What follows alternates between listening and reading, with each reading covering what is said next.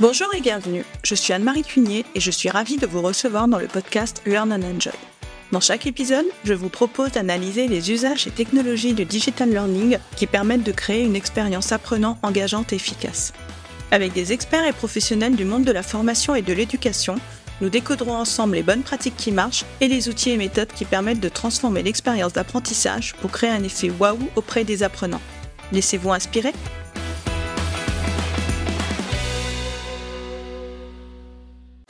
Bonjour à tous Jonathan Potier est docteur en sciences de gestion. Il est actuellement responsable de l'Académie AG6 et consultant indépendant pour accompagner les professionnels de la formation dans l'évolution de leurs pratiques d'évaluation.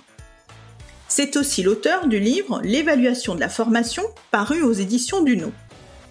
Régulièrement, il continue à apporter son expertise en évaluation, notamment à travers des podcasts et des articles sur le site évaluationformation.fr.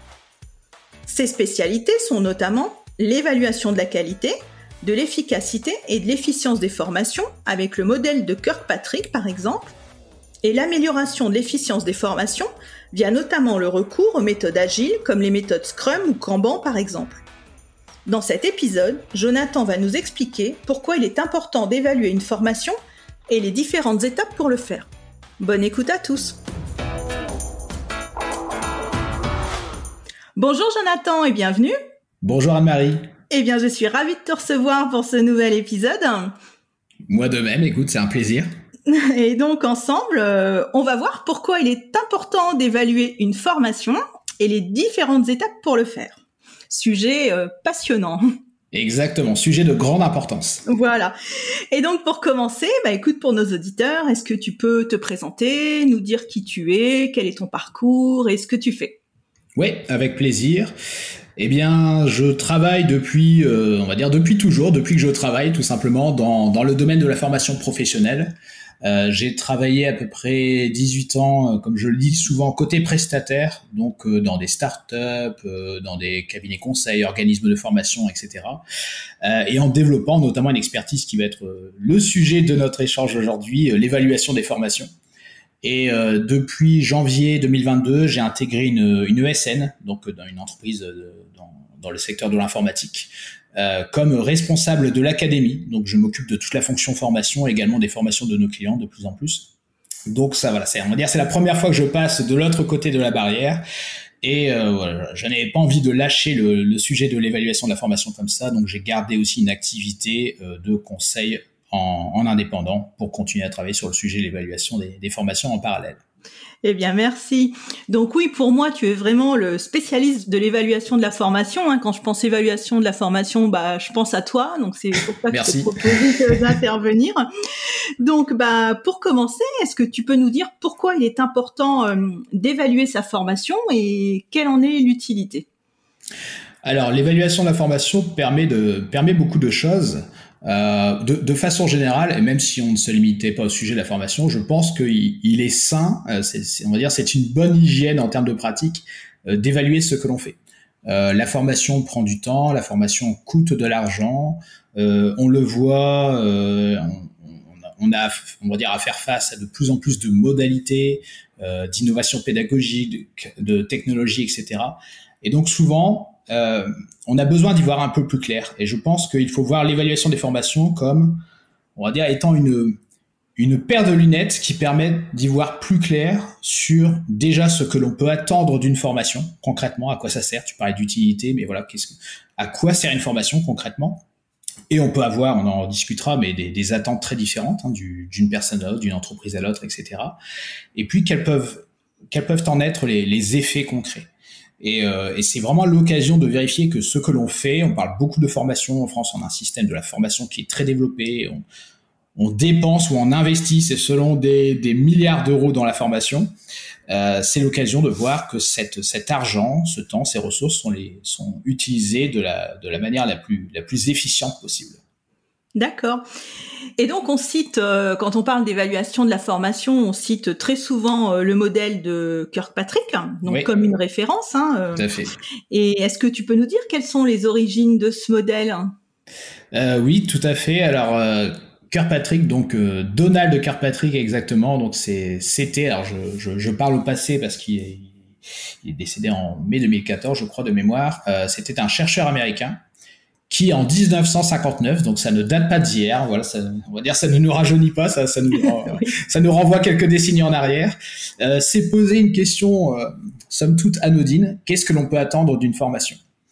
Et euh, il a travaillé, euh, il a réfléchi, voilà, euh, à cette question, et il a proposé pour la revue de, de l'ATD, donc on va dire, voilà, je parle pour nos amis francophones et notamment français qui connaissent le GARF, l'ATD, c'est un peu le, voilà le, le, le, GAF euh, nord-américain, euh, c'était Association, euh, for Talent Development, quelque chose comme ça. et maintenant, enfin, c'était la TD, maintenant c'est devenu la plus loin TD. Euh, la STD, pardon, voilà exactement, c'était centré sur la formation. Et la revue de la STD, il a sorti quatre articles pour détailler chacun des quatre niveaux. Donc un article pour répondre à la question qu'est-ce que l'on peut attendre d'une formation au niveau 1, au niveau 2, au niveau 3, au niveau 4. Donc lui, il a proposé quatre niveaux d'évaluation. Euh, ce que, alors à la base, il n'a même pas appelé ça le modèle de Kirkpatrick. Hein, il est resté très humble à, ce sujet, mais quand le monde s'est emparé des quatre niveaux, on a renommé ça le modèle de Kirkpatrick. Bah justement, tu parles des quatre niveaux d'évaluation. Donc, euh, est-ce que tu peux nous les nous les détailler? Oui, avec plaisir. Alors, euh, donc quatre niveaux d'évaluation, donc niveau 1, 2, 3, 4. Le niveau 1, donc, ce, qu'il a appelé réaction. Euh, donc tout simplement, c'est la réaction des apprenants, des participants euh, à la formation. Donc on a alors fréquemment on parle de satisfaction. Alors on détourne un peu le terme parce que le terme originel c'est vraiment réaction. Mais euh, voilà, pour faire simple, c'est euh, c'est la satisfaction des participants, c'est ce qu'ils réagissent positivement à la formation, etc. En France, on parle souvent, en tout cas dans le monde francophone et notamment en France, d'évaluation à chaud. Mais euh, voilà, c'est vraiment voilà, je lorsqu'on parle de faire un tour de table, un questionnaire de fin de formation, etc. C'est typiquement du niveau 1. Niveau 2, apprentissage. Qu'est-ce que j'ai appris au cours de la formation? Est-ce que je sors de la formation intellectuellement ou habilement enrichi? Qu'est-ce que je sais, sais faire de plus, etc. Ça ne veut pas dire que je vais être automatiquement plus compétent en situation de travail, mais voilà, euh, entre le moment où je suis entré dans la formation et le moment où j'en sors, qu'est-ce que j'ai en plus dans, bah, on va dire, ma, ma besace intellectuelle, cognitive, euh, comportementale, peu importe. Euh, voilà, est-ce que je suis potentiellement plus compétent? Le niveau 3, il appelait ça comportement, donc ça vient de l'anglais behavior. On parle fréquemment de transfert des acquis aussi. Donc, ce que j'ai appris niveau 2, est-ce que je l'utilise en situation de travail Donc, est-ce que je transfère ce que j'ai appris Et ça, c'est le nerf de la guerre. Euh, je dis toujours que c'est le niveau le plus important des quatre, parce que c'est le moment à partir duquel ce qui a été appris en formation cesse d'appartenir exclusivement à l'apprenant. Parce que s'il ne met pas en pratique, euh, ça restera, on va dire, de la culture générale, ça ne servira pas à son entreprise, à ses clients, à ses collègues, etc. etc. Donc c'est vraiment un, un passage délicat, cette question du, du transfert des acquis. Euh, et niveau 4, euh, résultat au pluriel, c'est l'impact de la formation sur les, les résultats de l'entreprise. Donc là, ça, on va dire, ça dépasse le cadre de, du seul apprenant. Je vais te donner quelques exemples assez, assez classiques, mais une formation commerciale qui permet d'avoir un impact sur les ventes, le chiffre d'affaires, euh, la satisfaction des clients, une formation sécurité sur les actions du travail, des choses comme ça. Donc, ça a un impact un peu plus collectif. Et, et ce modèle, alors, on le présente toujours forcément dans un ordre, je veux dire, euh, logique, mathématique, niveau 1, 2, 3, 4. Mais quand on travaille sur l'évaluation, on retourne complètement le modèle. C'est-à-dire qu'on commence toujours par la fin, niveau 4, puis 3, puis 2, puis 1, parce qu'on se dit, c'est quoi la finalité? À quoi on veut contribuer? Et donc, quels sont les comportements sur lesquels on va travailler? Quels sont les comportements que les participants, que les apprenants, les collaborateurs, peu importe, doivent s'approprier? De ce fait, niveau 2, quels sont les objectifs pédagogiques sur lesquels on va travailler Et enfin, niveau 1, ben, on fait en sorte que la formation soit la plus agréable possible pour euh, être dans les meilleures conditions. Ah bah très intéressant, d'accord. Et euh, bah justement, du coup, comment tu mets en pratique euh, ces, ces, quatre niveaux? Quels sont les différents types d'évaluation que toi tu préconises? Alors, euh, c'est très euh, réponse de Normand, ça dépend.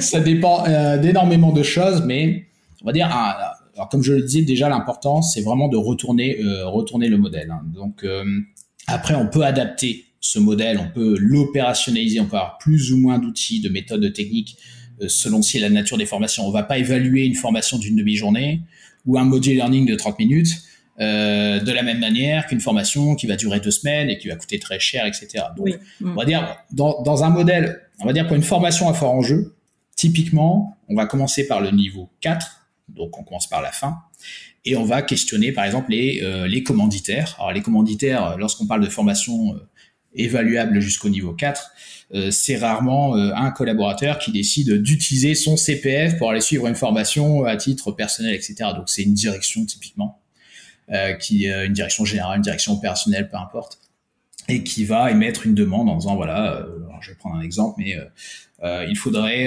voilà les résultats de notre baromètre en termes de climat social sont mauvais. On a fait une analyse, il s'avère qu'on a promu des managers qui n'étaient pas forcément formés pour être des bons managers, etc. Donc on a des attentes au niveau 4, et donc ces attentes, nous, on va les reformuler de manière à obtenir des résultats euh, tangibles, observables, mesurables. Et c'est toute la démarche, ce que les Patrick appellent le ROE, Return on Expectation, c'est le retour sur les attentes. C'est de dire on commence par la fin en disant quelles sont vos attentes? Et ces attentes on va les on va les affiner, on va les retravailler, on va un peu les challenger pour avoir des indicateurs, des objectifs de résultats mesurables.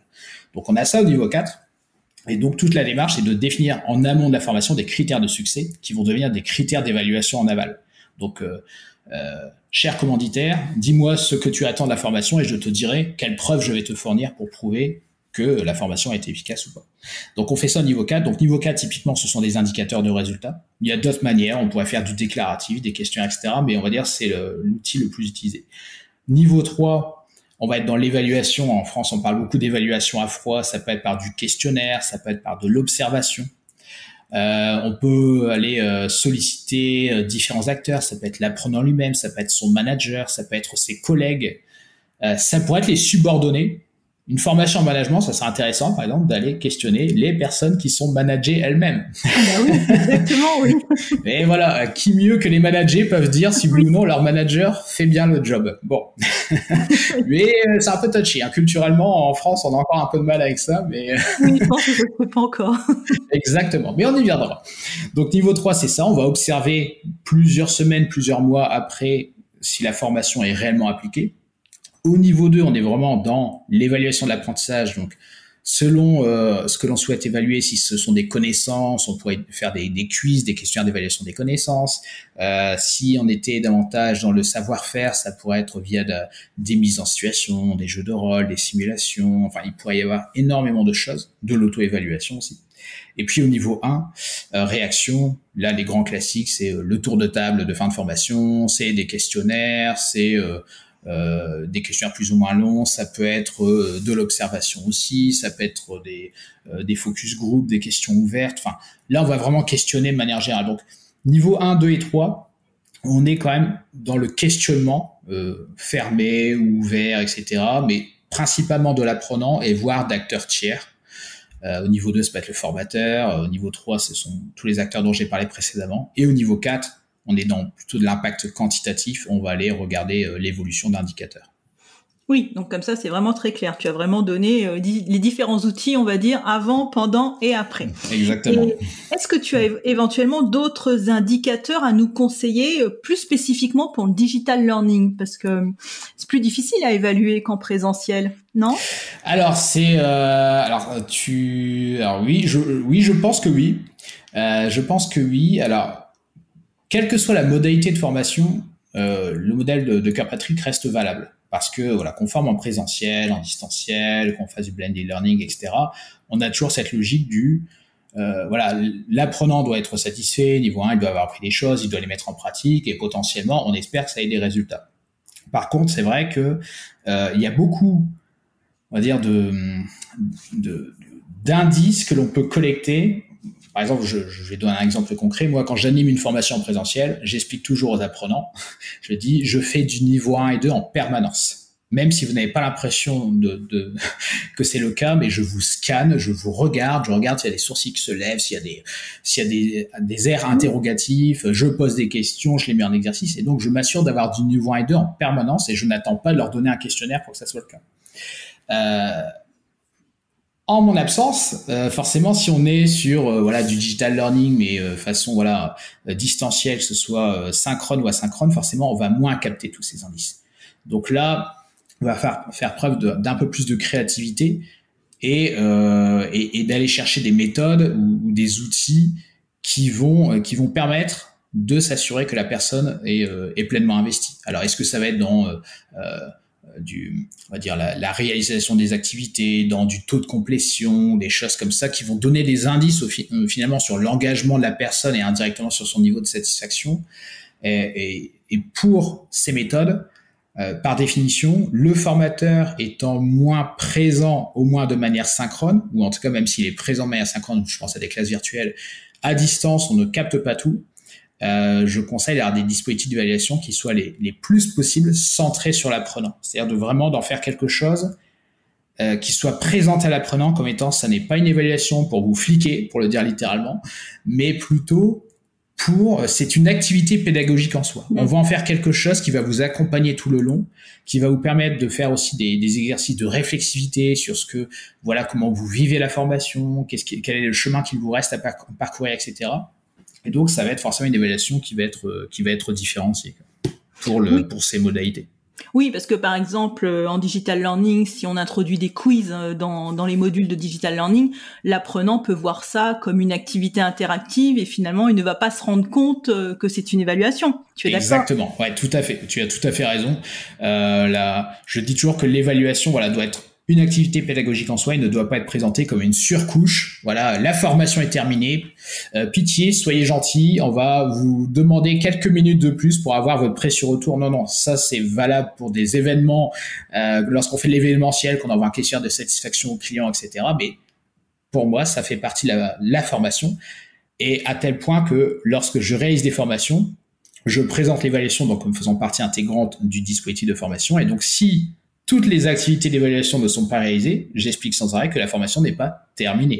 Et donc je vais jusqu'à ne pas remettre les documents en question en disant bah vous avez terminé la formation à 90%. Mais ça, ça fait partie aussi de votre, on va dire, de, votre progression, de votre apprentissage. Et donc euh, c'est un excellent moyen d'avoir des bons taux de retour en le présentant ainsi d'ailleurs.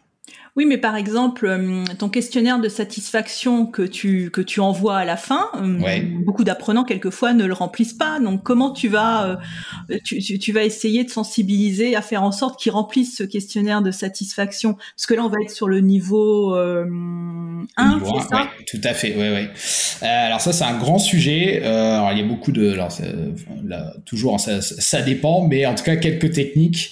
ce que l'on remarque, c'est que euh, déjà le moment n'est pas toujours le plus propice. C'est-à-dire que je pense à la formation présentielle, la formation se termine à 17h et à 16h55, on sort le questionnaire de 25 questions et on vous dit voilà, euh, je bloque la porte, vous complétez le questionnaire euh, et personne ne partira. Voilà, j'exagère à peine, euh, sauf que fin de formation, on est souvent on va dire une certaine surcharge mentale cognitive voilà on, a envie de que la, quand même la journée se termine comme si c'était une journée de travail classique euh, on a peut-être les enfants à les rechercher on a un train à prendre un métro à prendre enfin bref il y a toutes les bonnes raisons de se dépêcher donc quand on complète le questionnaire souvent c'est du rapide mm. donc déjà ça peut être intéressant de dématérialiser l'évaluation et de le faire au lendemain de la formation ça, quel que soit d'ailleurs les, enfin, pour les formations présentielles évidemment, mais évidemment en digital learning, voilà, on va faire du, du, du distanciel aussi en matière d'évaluation. Mais que ce soit euh, en présentiel ou en distanciel, euh, pour moi, quand je disais l'évaluation est une activité pédagogique en soi, je conseille de l'incruster dans le déroulé pédagogique et pas à la toute fin. Euh, je prends l'exemple d'une journée de formation présentielle 9h-17h le bon timing, selon moi, pour faire l'évaluation, c'est à la pause de 15h30. Ah oui. Voilà. Et comme ça, les, les, personnes sont là. On peut la faire très bien de manière dématérialisée.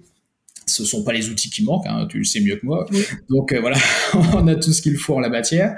Et euh, en plus, ce qui est intéressant, c'est que si on peut restituer les résultats en direct, ce qui peut rester anonyme, cela dit, euh, le formateur peut réagir. Voilà, peut compléter, donc peut poser des questions. Et puis on peut embrayer très rapidement sur la suite. Donc on accepte de délivrer moins de contenu, je vais le dire ainsi, mais par contre on réserve toute une séquence à l'évaluation et à la question du transfert, en disant voilà maintenant comment on va s'y mettre, quels sont les freins que vous voyez à l'application de ce que vous avez appris, euh, quel est votre plan d'action, etc. Et que le formateur serve aussi à cela, à, les aider à, euh, on va dire, à mettre le pied à l'étrier pour la pour la suite de la formation. D'accord, très bonne idée, ça, oui. Je n'aurais pas pensé hein, de faire l'évaluation de la satisfaction à la pause. Et, euh, et, je voulais revenir sur le sur le niveau 4, hein, qui est vraiment euh, le, le, niveau le plus haut. comment tu, tu, tu fais pour vraiment mesurer l'impact d'une formation sur la performance de l'entreprise? Par exemple, si on reprend l'exemple que tu citais des commerciaux, donc euh, si le chiffre d'affaires, par exemple, augmente, comment tu vas pouvoir rattacher ça à la formation qu'ils ont suivie? Alors ça, c'est la question à je ne sais combien de millions d'euros. c'est pour ça que je te la pose. Ah oui, mais tu fais bien de la poser. Et euh, alors ça, euh, c'est le gros débat. Alors tout à l'heure, je parlais de ROE, un retour sur les attentes. Euh, il y a une démarche, on va dire, concurrente au Carpatrick. Elle a été initiée par Jack Phillips. Jack Phillips disait niveau 4, alors je vais faire simple, le chiffre d'affaires augmente de 100 000 euros, la formation nous a coûté 50 000, le retour sur investissement va être de 100 000 moins 50 000 égale 50 000 euros. Et puis Jack Phillips a commencé à dire, utiliser différentes techniques pour tenter, c'est ça le défi, d'isoler l'effet de la formation. Et c'est ça le gros défi. Euh, et contrairement à ce que l'on pense, ça reste assez subjectif. C'est-à-dire que l'une de ces méthodes, par exemple, c'est aussi de, faire des sondages et de dire, bah, selon vous, quelle est la contribution de tel facteur à l'impact, tel facteur, tel facteur, etc. Puis on se retrouve avec quand même beaucoup de doigts mouillés, il, faut le dire. Euh, les Patrick ont une démarche différente que je trouve plus pragmatique. C'est de dire le ROE, finalement, lorsqu'on fait de la formation à ce niveau, qui va jusqu'au niveau 4, on n'est pas, on n'est pas sur, euh, on va dire, euh, des petites actions de formation. Ce sont des formations à fort enjeu et qui non, logiquement, euh, font partie intégrante d'un projet plus large.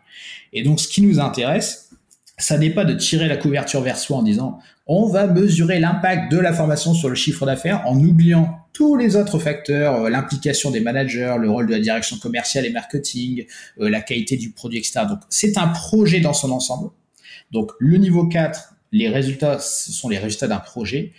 Et on va venir finalement y rattacher la formation ce qui se passe aujourd'hui, je vais à peine caricaturer, euh, une direction commerciale qui dirait, euh, c'est l'exemple que, euh, un peu caricatural que je prends souvent, mais on a, on a été, on est allé poser 10 000 affiches dans le métro, le chiffre d'affaires augmente, tout le monde va applaudir parce que c'est la direction commerciale. À la formation, nous, on est suspect.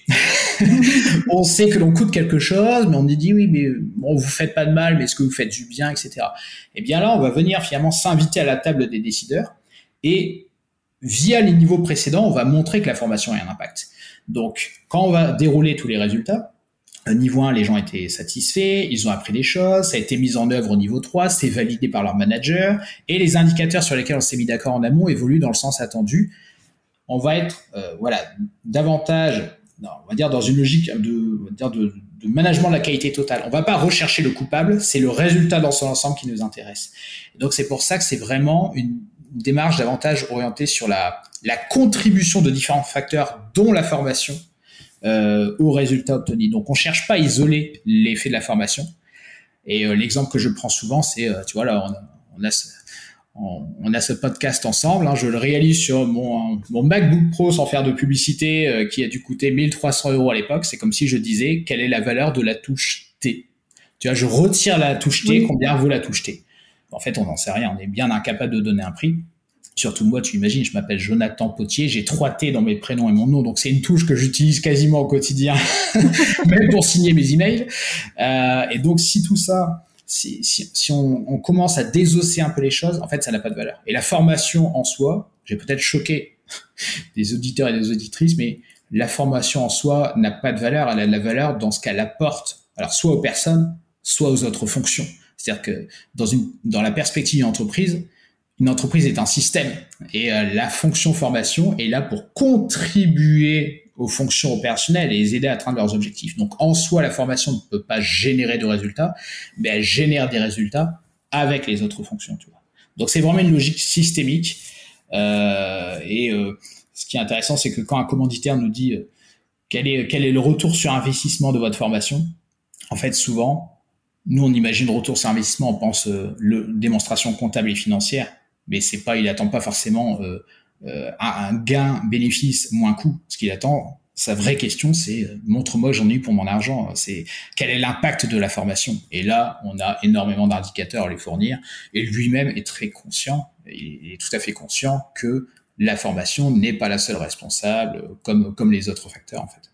Oui, oui, c'est quelque chose de complexe et ça s'insère dans un tout quelque part pour faire performer l'entreprise. Voilà, c'est ça qu'il faut le voir. Exactement. Très bien.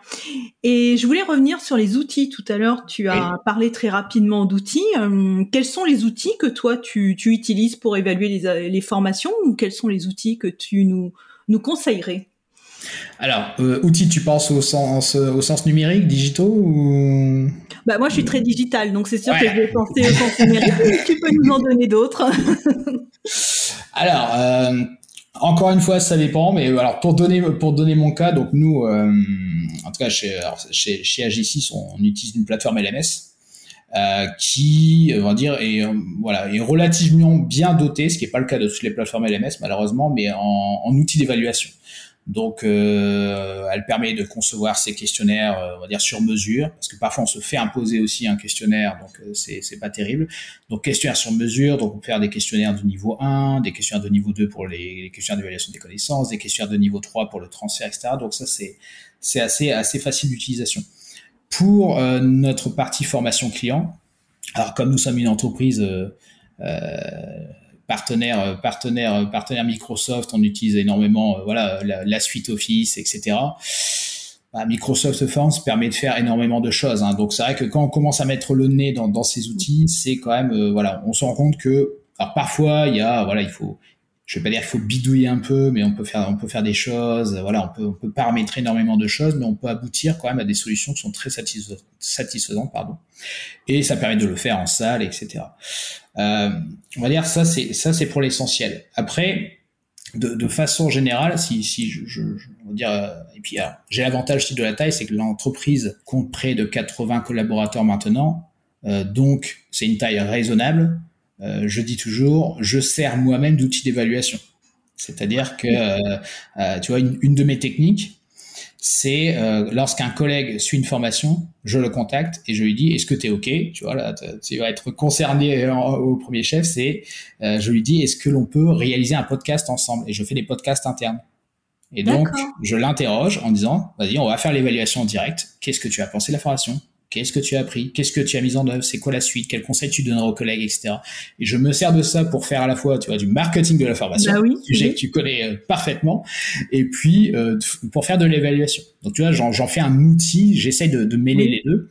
Et l'avantage de la taille, c'est que lorsqu'on dit, tiens, euh, je prends un exemple, Aurélien a suivi une formation sur la gestion du temps et des priorités eh bien tout le monde connaît Aurélien dans l'entreprise et donc ça parle, tu vois, automatiquement et ça parle peut-être même plus dans une entreprise de cette taille que des résultats que je pourrais diffuser euh, sur Excel, sur un rapport, etc.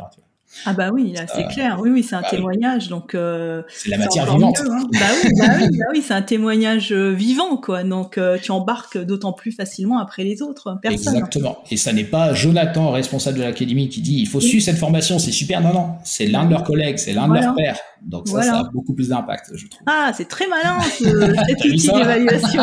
Comment détourner les choses. exactement. Et euh, alors après, au-delà de ça, alors c'est vrai que il y a énormément d'outils. Alors euh, euh, je pense évidemment on peut faire des, des, des, belles choses avec avec Kahoot, avec Klaxoon, avec WooClap, etc. Donc l'avantage c'est que tout cela on peut faire des choses. Il y en a beaucoup d'autres, hein, je vais pas tous les citer, mais euh, à la fois en salle pour faire ce dont on parlait tout à l'heure, tu vois l'évaluation 15h30, mais aussi même pour le suivi post-formation. On a euh, donc on, je parlais des plateformes LMS, on a aussi des, des pure players, on va dire, de l'évaluation. On a aussi des solutions qui euh, qui sont consacrées à la question de l'évaluation des formations. Euh, donc là, lorsqu'on a des besoins un peu plus importants, que l'on souhaite aller plus loin dans la personnalisation des dispositifs d'évaluation, euh, euh, l'analyse des données, l'exploitation des résultats, la communication à différents acteurs, là, ça vaut la peine, lorsqu'on a une plateforme LMS, de se dire, tiens, bah, je vais voilà, voyons ça comme une forme d'upgrade. Hein, voilà, un, gros plugin, je vais venir y rattacher une solution dédiée. Et là, il y a pas mal, il y a pas mal d'acteurs sur le marché. Je je sais pas si j'ai le droit de citer des noms, donc. Euh. Ah, tu peux, tu peux, tu peux citer des noms.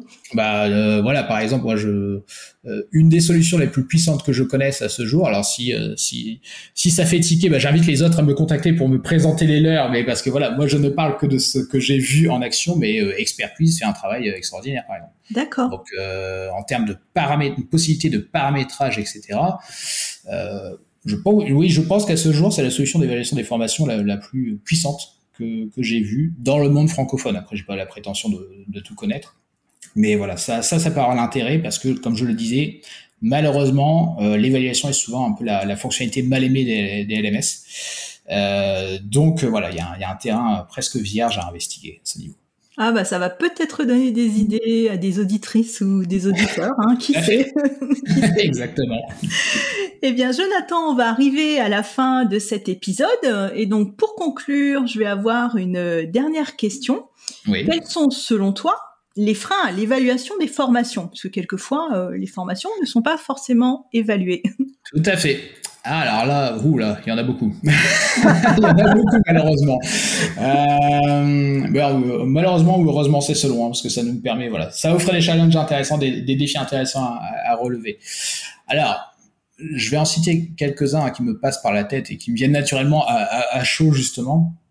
Euh, on va dire, il y a une croyance déjà quant au fait que l'évaluation des formations est, euh, c'est un peu une usine à gaz ça peut être quelque chose qui coûte très cher, qui nécessite d'avoir des outils dédiés, etc. Or, on peut faire des choses de manière très pragmatique, de manière très frugale. Euh, tu vois, l'exemple que je donnais, euh, je contacte un collègue, je pourrais, je me limite à quatre questions. Tu vois, quatre questions, quasiment. Après, on discute, ça prend plus de temps. Mais en quatre questions, je fais les quatre niveaux de Carpatrick. Donc euh, des questionnaires, euh, on a on a des possibilités. Euh, je, je, citais des exemples tout à l'heure, mais on a des solutions gratuites. On part du Google Forms, on part des choses comme ça. Donc c'est assez assez facile à outiller. Et je pense qu'il faut rester raisonnable, ne pas vouloir tout mesurer, parce que là effectivement on tombe dans l'usine à gaz. Donc il faut mm. accepter que l'on ne va pas tout mesurer. L'important c'est vraiment, pour moi l'évaluation c'est un prétexte. C'est vraiment quelque chose qui doit servir l'efficacité de la formation en tant que telle et qui doit guider l'apprenant, qui doit guider les acteurs, etc. Et je n'ai pas besoin de savoir euh, euh, demi-heure par demi-heure ce qui s'est passé en formation, etc. Voilà, il faut que ça, voilà, que ça soit quelque chose qui, qui structure en fait, tout simplement. Euh, donc ça c'est ça c'est un frein. Un, autre frein c'est euh, une confusion quand même encore assez fréquente. Euh, ça fait des années que j'en parle, mais je le vois encore souvent. on va dire entre les concepts, entre les notions. c'est la croyance euh, je vais le résumer un peu ainsi que on envoie quelques informations, la magie va, s'opérer naturellement, et donc la personne va apprendre, elle va savoir, elle va savoir faire, elle va pouvoir faire, elle va faire, elle va bien faire, etc. Mais non, en fait, il y a des cassures entre chaque, chaque étape. Et donc, on n'évalue pas parce qu'on imagine que la formation elle-même, c'est un peu le monde de oui, oui, ça va forcément bien se passer. Ah non, non, non, non. Ce n'est pas parce que les personnes sont contentes, niveau 1, qu'éventuellement elles ont appris, niveau 2, qu'elles vont mettre en pratique donc l'évaluation, c'est vraiment l'occasion d'aller challenger les, euh, aussi des problématiques organisationnelles, parce que quand on s'intéresse au niveau 3 et 4, ça dépasse le cadre de la formation, donc c'est assez, euh, assez challengeant. Euh, donc en voici, euh, en voici deux déjà. Et puis alors trois, c'est peut-être la justement ça, ça, ça peut ça peut ça peut peut-être effrayer, ça peut être un frein. C'est la, la diversité des modalités d'apprentissage. Alors on parle de modalités pédagogiques, voilà, on a le développement de, de tout un ensemble de modalités et aussi tout ce qui échappe à la formation. Euh, Aujourd'hui, on parle beaucoup d'intelligence artificielle. Je ne vais pas les m'amuser, même si je le conseille à des collègues. Tu vois, la, dernière fois, pour ne pas le citer, mais j'avais un collègue qui me disait tiens, j'ai besoin d'une formation. Il vient d'arriver dans l'entreprise, il s'occupe du marketing. Il disait il y a tellement de termes en informatique, je suis perdu. On parle d'infrastructure, de serveurs, de B, etc. Et je lui dis en rigolant, je lui pose la question à ChatGPT. Parce qu'il me dit, t'as pas une formation euh, là-dessus? Je dis, bah, pose la question à ChatGPT. Et, et donc je fais les, je fais l'exercice avec lui. Je dis, voilà, il va pouvoir à la limite tout expliquer si tu veux. Bon, c'était pour lui montrer aussi les, les, les, les possibilités de l'outil. Mais demain, si mes collègues commençaient à utiliser des applications de ce type, je vais pas m'amuser à leur envoyer des questionnaires derrière pour dire alors comment ça s'est passé, est-ce que tu es content, est-ce que tu as appris, est-ce que tu vas mettre en pratique? Donc faut pas être un obsédé de la mesure et il faut accepter le fait que aujourd'hui, on va apprendre beaucoup et de plus en plus en dehors de la formation classique, de l'événement de formation, de l'événement d'apprentissage. Et c'est pas grave. Euh, L'idée en matière d'évaluation, c'est tranquillement d'évoluer vers l'évaluation pardon du, du, système de formation. Est-ce que l'entreprise est apprenante? Est-ce que l'entreprise donne les moyens aux collaborateurs d'apprendre Est-ce qu'elle leur offre des opportunités d'apprentissage, etc. Et on n'a pas besoin de venir rattacher de l'évaluation à chaque action, micro-action qui existe.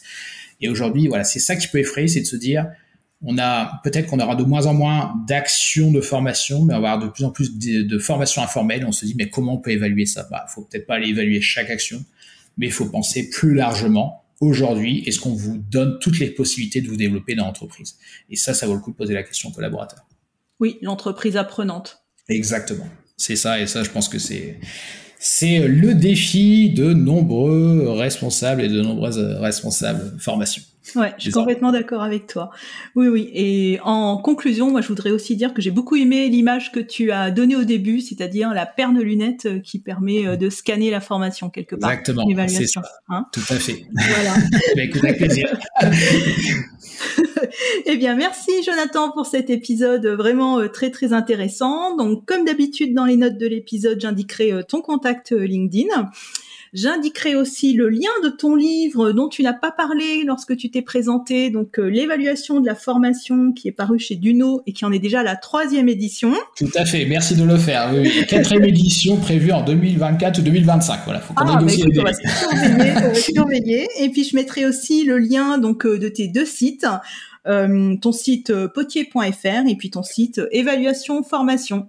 Oui, tout à fait. Voilà, qui est le site où je travaille avec mon partenaire et ami Joss Freeman sur voilà tous les programmes Cœur Patrick. On met des ressources, on a notre podcast aussi, etc. Donc voilà, sur, sur différents sujets liés à l'évaluation des formations, vous aurez des ressources aussi sur, sur ce site. Très bien, bah écoute, merci beaucoup Jonathan d'avoir accepté mon invitation et puis je te dis à très bientôt. À bientôt Anne-Marie. J'espère que cet épisode vous a plu. Si vous aimez le podcast Learn and Enjoy et si vous avez envie de me soutenir, de m'aider à faire connaître ce podcast, la meilleure façon, c'est de me laisser une note 5 étoiles sur Apple Podcast ou un petit commentaire. Pensez aussi à vous abonner pour être informé de la sortie des prochains épisodes. Et pour rester en contact ou me proposer un thème que vous souhaitez que j'aborde, vous pouvez me rejoindre sur LinkedIn. Vous me trouverez sous mon nom, Anne-Marie Cuigné. Je vous dis à très vite pour un nouvel épisode.